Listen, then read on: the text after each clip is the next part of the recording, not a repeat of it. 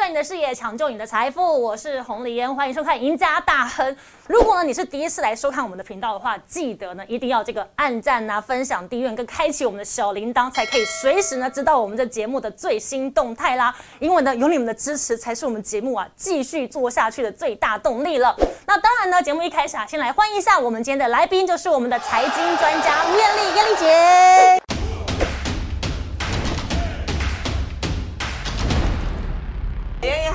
众朋友大家好，很开心跟美女同台。啊，谢谢啦。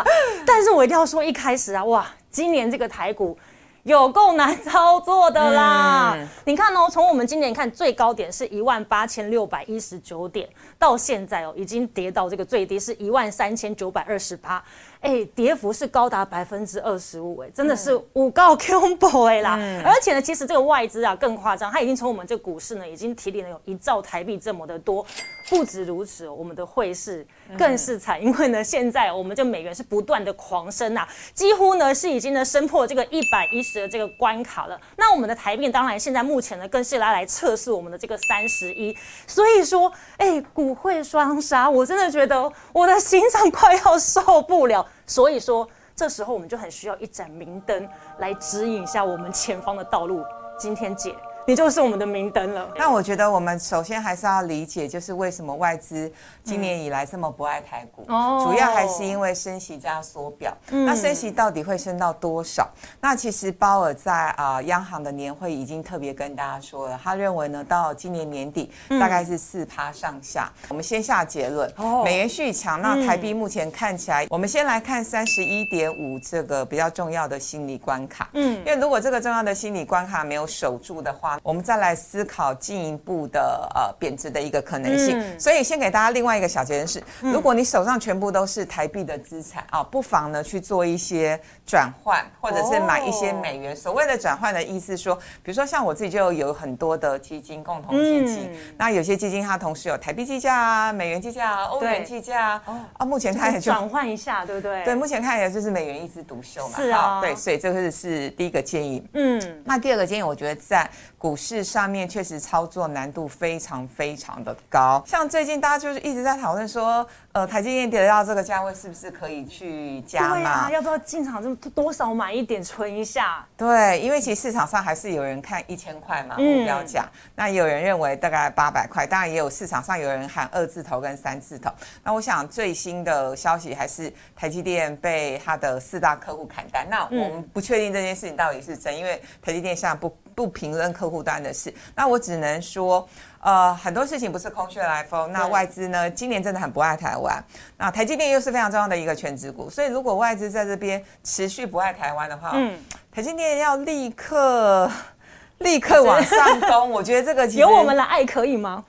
只靠我们真的不够哦，不够。其实也讲到一个重点，我觉得只靠内资真的还是不太够，因为毕竟它是非常大的一个全职股，所以我想在这边，呃，最主要还是包括它的上游的一些啊厂商，比如说 Nvidia，今年看起来股价也很弱，看起来快破前低了哈，已经破前低了，所以我觉得这是整个供应链出了问题。所以第一个，我觉得全职股还是要看外资的脸色，然后第二个，那就是呃，在这样的情况之下。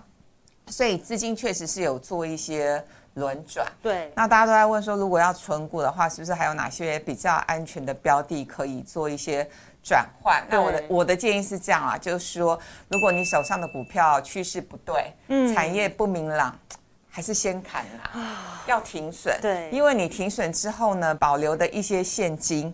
哦，有好处哦。嗯，当你平常很喜欢的一些全职股或者是好股票，它跌到相对可口、甜蜜的价位，你才有子弹。对，适时的这样子进场一下，这样子布局，对你才有子弹做加码嘛。我特别补充一下，就是传产高股息为什么认为会相对有成？因为呃，延续刚刚的话题，今年以来开户数虽然减低。可是高股息 ETF 买的人逆势成长，这是今年以来最奇特的现象哦！真的，几乎所有小资族或我的粉丝常问我说：“姐，那个零零八七八可不可以再加码？” 对，这几个数字哎，还有最近元大的那个零零七一三啊，它改成季配息，好热哦！好，不是现在摄影棚温度的是它买气讨论度很热。可不可以加嘛？因为它现在改季配息，然后这个呃九月十几号就要除息了哈。那所以我要讲的重点是说，因为高息 ETF 买的人变多了，嗯，那呃，所以其实这些发行的基金公司，它必须去现货市场买进这些现股，对，所以为什么现股的股价相对有支撑？主要原因就是在这边。那其实我觉得有很多的。呃，传统产业他们是台湾的隐形冠军，然后 ROE 就是股东权益报酬率很好，然后配息也很稳定，其实很多档。我真的超爱台湾的，我觉得台湾有很多好股票啊，真的。好，我们今天今天就举两个例子好了。你刚刚其实就有提到，包含这个樱花跟红泉嘛，对不对？我们先来讲樱花好了，因为樱花对不对，跟我们其实大家生活都非常息息相关。对，讨论樱花一下好了。好，它其实大家对它的印象最最基本的认识就是做热水器的。对呀。可是李燕你一定不知道，它有一款新产品热卖，其实我我还没有机会去买来用啦。这款新产品就是美肤美肌热水器。哎，这个我还真不晓得吧？听说热销，美肤美肌这个我就非常有兴趣了。所以我帮大家准备资料，你们可以看一下。其实它呃过去这十年来的平均的配息的值利率，现金值利率。平均有五点六趴，很不错吧？而且其实填息速度也不会太慢了哈。当然去年还不错，那前几年就是要看股市的一个状况。但重点是我们来看一下这个表格下面的资料，其实包括它这几年每一年的 EPS 大概都是四块多，就是很稳定。就是我刚刚讲的这乱世中，如果你不知道选什么股票，你就选你生活周围你看得懂的。看得到的，你有 feel 的，配息好的，EPS 稳定的，好。对，你看樱花今年上半年二点三三，跟去年同期比较起来。也是成长啊，对啊，因为网络上免费的资讯很多，像我最常用的就是本音比的河流图。所谓本音比的河流图，就是呃，你可以知道说这一家公司它目前的本音比是是落在所谓的合理的区间。嗯，如果呢它是相对历史的高点的话，当然你就不要追高。你可以呢就是把我们今天讲的所有的好公司把它抄下来，当做你的口袋名单。对，那我今天帮大家准备。的也是网络上有的资料，这个叫做本一笔的河流图。呃，我们仔细去看，你就可以发现，目前樱花的本一笔大概是落在十二到十三倍。嗯，其实这种公司真的是超好评估的哈，所以就财报透明，然后获利很稳定。嗯，那目前它的本一笔大概是十二到十三倍。坦白说，就过去的。五到八年来说，哦，这十三倍不算是特别便宜。嗯，它比较便宜的价位大概是在十倍以下的本益比，这样大家听懂了吗？哈，所以就是如果你对樱花有兴趣的话，你可以等股价有回档的时候再布局。那当然，除了刚刚讲到口袋名单了，除了这樱花之外，其实我们有提到红泉嘛，对不对？对，红泉，我觉得这家公司不简单。嗯，我认识这家公司，我去采访年轻的时候采访过好多次啊，现在有点老了。所以我 follow 他二十几年了，我觉得他就是很成功的转型。嗯，意思就是说，本来就是做饮料包材，本来想把饮料拿起来给大家看，不行，他就是做，他就是做包材，因为怕大家会觉得我们是在打广告。他就是做包材、做瓶盖的哈。那可是因为呃，老板很清楚，你不能够只做饮料的包材，对，所以他们也把触角延伸。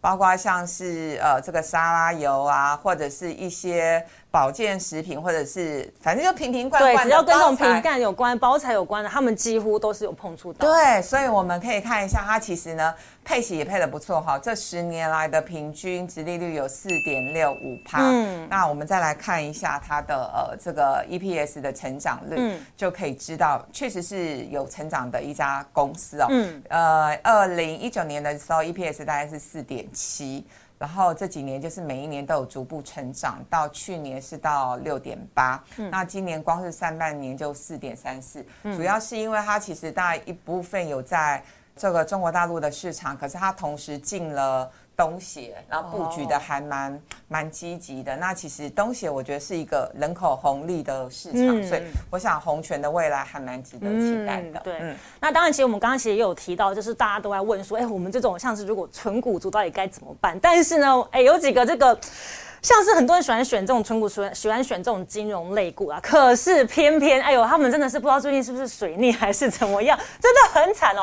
到这个六月底的时候啊，金管会他们就公布说了，其实呢，他们整个这个金控的投资亏损呢，已经高达了这个八千两百七十八亿了。而且呢，另外还包含什么呢？其实让他们第二季啊，就亏损非常的高。然后另外看九月刚开始，很多人都在讲什么防疫险啊，或者一些什么疫苗险啊，结果现在已经理赔呢是八百零六点点六三亿哦，是他们整个这个保单呢，整个是已经超过了十四点六二倍。然后最近疫情开始又开始哦更严重了，所以说可能哦在九月底的时候呢，它会理赔破这一千亿啊。所以说你看看，有可能是不是之后可能线上是一些包含配息啦，或是鼓励啊，哎会不会大幅缩水？这个很紧张呢。这个是铁定的啦啊，只是每一家公司缩水的幅度不太一样。哦，好，那所以现在如果说你手上已经有金融股了。我倒不觉得一定要看完了我们这一集之后一定要做减码或卖出，反而是你可以去思考一下有没有被低估，就是已经杀很凶了，或者是说如果你有多的钱，你可以去先存别档金融股，因为其实我觉得金融股绝对不是无脑存。对，金融股你要看基本面。哦，那我今天帮大家准备的这张字卡，简单来说就是，呃，一家金融股，一家金控股，它呃，如果要配息的话，我们要看的就是所谓的其他权益这个项目。其他权益这个项目是有点复杂，我简单就说哈，呃，只要其他权益这个项目是正的。那按照金管会的规定，是你有正的有多的盈余，你才有能力做配息。对。那如果说你其他权益这个项目是负的的话，啊，表示你赶紧弄讲，你自己都快 弄不好你自己，你还要分给别人，你都肚子很饿，你还要分给别人，对不对？所以透过这张图卡，大家可以发现，呃，有寿险就旗下有寿险的金控公司，其他权益是正的。目前为止呢。就第一金啦，只有一个。第一金，第一金其实呃，防疫保单卖的也没有那么的积极多啦，对不对？那其他富邦金跟呃国泰金确实是比较多。可是我要提醒大家，另外一件事情是，因为这阵子市场一直在谣传哦，市场一直在谣传国泰金跟富邦金明年不会配发股息哦，但国泰金总经理前几天已经有正式出来讲，他说会，我们一定会配哇。我们一定会配，那只是投资人就会关心说，那到底配多配多少啊？对，那呃，我的想法是这样，因为其实不管是富安金或国泰金，它从高点跌下去已经跌蛮深了。嗯，那呃，再加上刚刚李岩讲的，就是那什么防疫保单的这个利空，我倒是觉得这个利利空反映的差不多。哦，那还没反映的利空是股债双杀这件事情，就是上半年已经股债双杀了，真的是哦。可是如果下半年行情，再不好，因为我觉得这可能性蛮高的，是有几率好。那下半年如果行情再不好的话，那呃呃，寿险公司手上的一些股票跟债券的部位，我觉得还是会有多一些损失提列的可能性哦。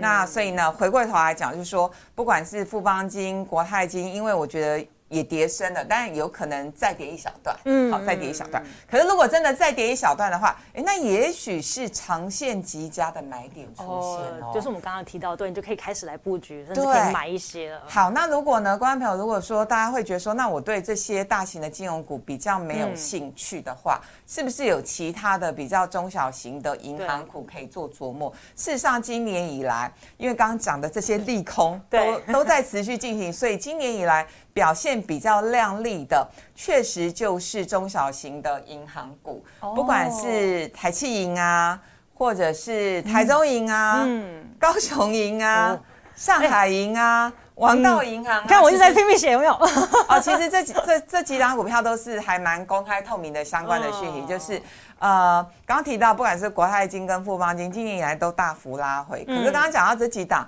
今年以来分别是上涨一到三成，嗯，相较之下真的是逆势成长的一个状况。所以就说，因为其实今年下半年美国进入升息年，如果你要买金融股的话，你还是要 focus 在。就是美元资产部位比较高，以及它受防疫保单以及它的股债提列可能会比较小的哈，有几家公司，比如说像我觉得中信金应该会是一个考量，玉山金也是一个考量。嗯，但如果说大家对大型金融股、金控股会比较担心跟疑虑的话，中小型的银行股，刚刚提到不管是多啊，对台气银啊、台中银等等，我觉得这也是一个可以考虑的方向。没错啊，好啦，我们今天真的非常谢谢呢，这个鲁燕玲来到。我们的节目当中为大家分享这么多啊。当然呢，其实大家可以趁这四个月好好再重新来布局一下你们的整个资产配置。那像刚刚我们提到这金控的部分，纯股族到底该怎么样去面临这样子的一个布局呢？刚刚有提到很多一些。名单哦都在上面了啊，我们自己呢也有做这个表单，如果你没看清楚的话，没关系，你就多看几次哦。那呢，今天呢，我们再次谢谢我们的艳丽姐，谢谢。然后也要提醒观众朋友啦，哎，每个礼拜一到礼拜四哦，下午五点半呢，准时来收看我们的赢家大亨，我们再见喽，拜拜。